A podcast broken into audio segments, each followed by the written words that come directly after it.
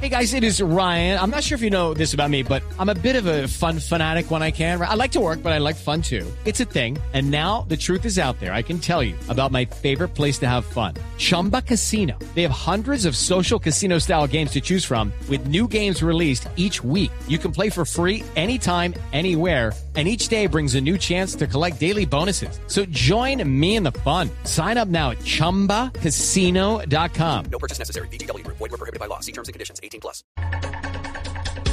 Muy bien, regresamos a Sala de Prensa Blue y con un eh, programa movido, pero ¿sabe qué me llama la atención, Andreina? Oyentes y televidentes, oyentes de Blue Radio, televidentes de Caracol. Ahora eh, ha sido, al menos lo digo por mí, ilustrativo, escuchar Muy. expertos que nos hablen primero de la reforma pensional, eh, que plantea unos cambios profundos al sistema pensional colombiano. Segundo, la reforma laboral, estamos hablando de los dos proyectos. Y una de la que hemos venido hablando cantidad de semanas, y es la reforma a la salud andreína, que sufrió también cambios y digamos que en el campo eh, o en el... eh, en el asunto político esta semana estuvo muy movida, porque hubo reuniones de partidos con el presidente, con los ministros, y al final digamos que uno podría decir que hubo humo blanco en Sí. la presentación de un proyecto que trate de dejar conformes a unos y a otros. Sí, digamos que la propuesta del gobierno se moderó.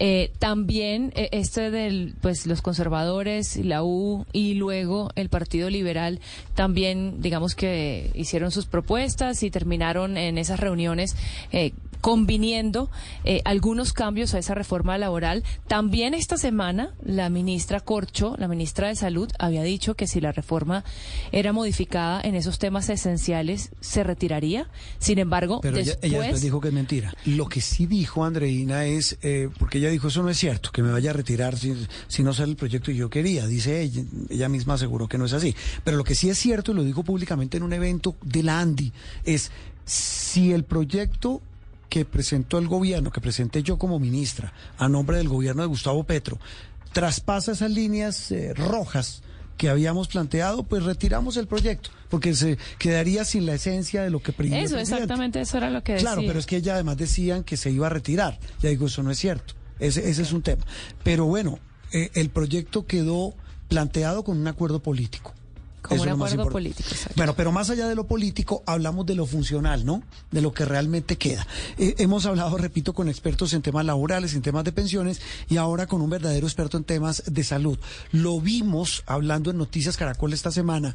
Él es Germán Escobar, ex viceministro de Salud y es asesor técnico precisamente de quienes plantearon esa contrarreforma. Germán, un gusto saludarlo hoy domingo en Sala de Prensa Blue. ¿Cómo están? Muy bien, pues aquí con una cantidad de preguntas enormes, pero más que preguntas quisiera, eh, Germán, que usted nos contara hoy, ya más decantado, es domingo en la mañana, después de ver esta avalancha de, de, de, de iniciativas, de contrainiciativas, de reformas, contrarreformas, hoy el proyecto, el borrador, lo que quedó ya planteado para discutirse en el Congreso, después de surtido ese trámite político, ¿cómo lo define usted? Muy movido, yo creo que ustedes hicieron una muy buena introducción, tuvimos un final de semana con unas semanas previas supremamente eh, movido, muchas conversaciones, pero yo creo que al final se, se está logrando un proyecto concertado, sacando lo mejor de las propuestas de los partidos, de los expertos, de la- del propio sector salud y del gobierno, por supuesto. Sí, y ahí viene una, una, un planteamiento importante. Estaba aquí leyendo precisamente más reacciones y advertencias sobre el proyecto de reforma a la salud. Lo, preguntan todos, eh, eh, Germán. ¿Qué va a pasar con las EPS? se transforman. Eh, eso es una pregunta recurrente y es muy importante que ustedes la hagan. No es que continúen las EPS como las conocemos hoy.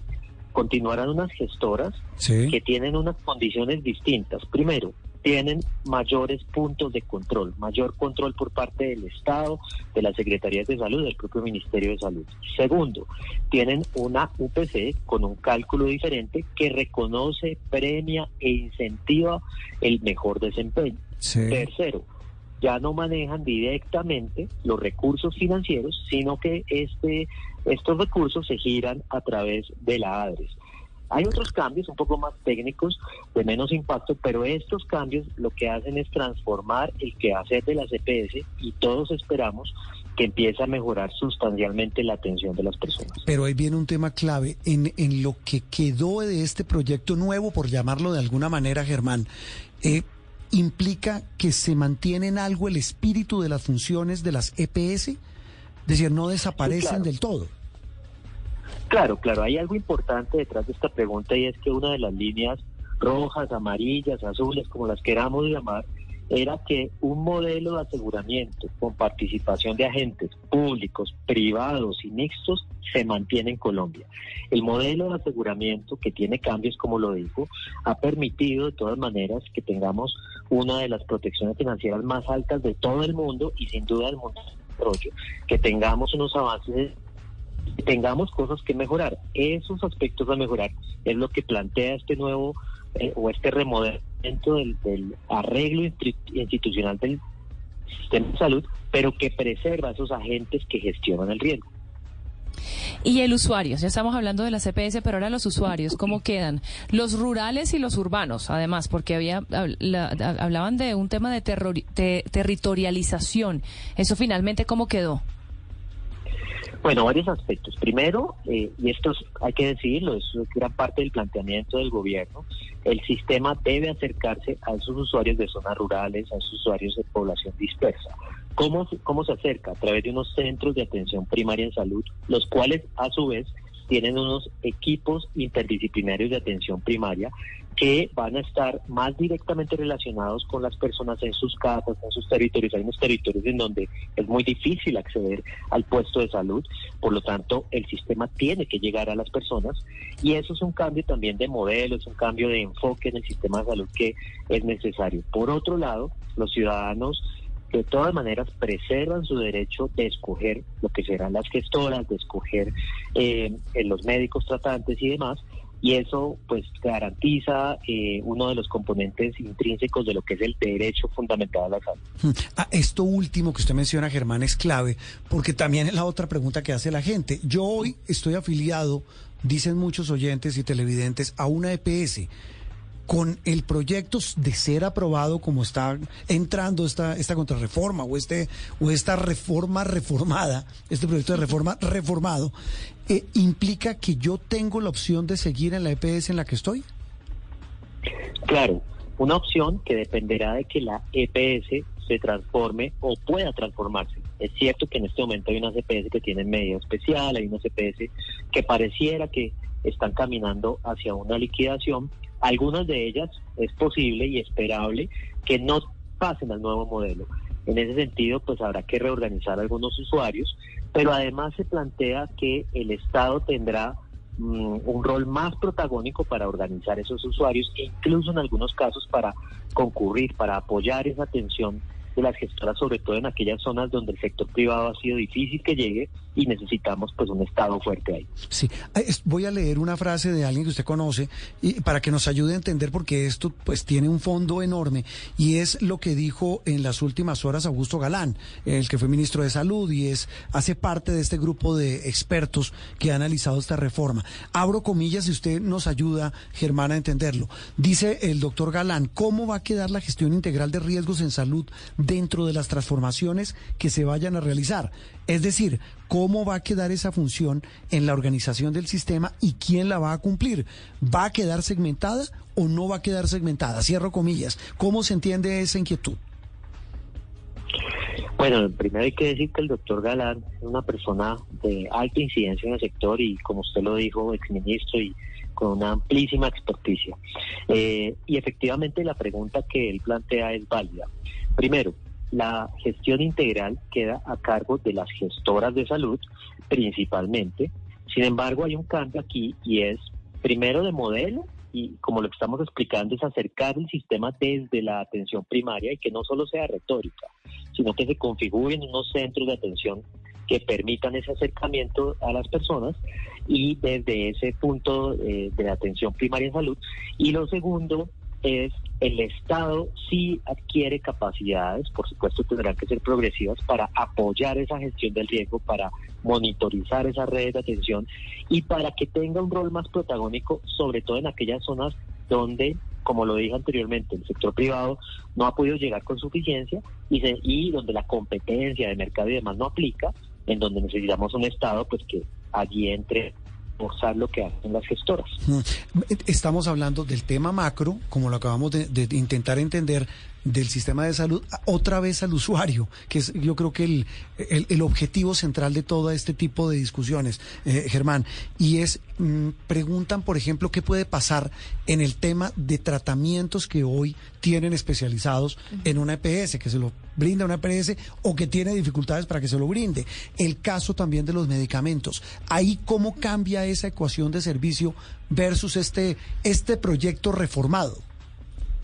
Mm, esa pregunta tiene dos implicaciones. Lo primero, en este momento más o menos 7 millones de personas tienen tratamientos crónicos, sí. están manejados por un programa de atención especializada, muchos de ellos, pues por ejemplo, con patologías como cáncer.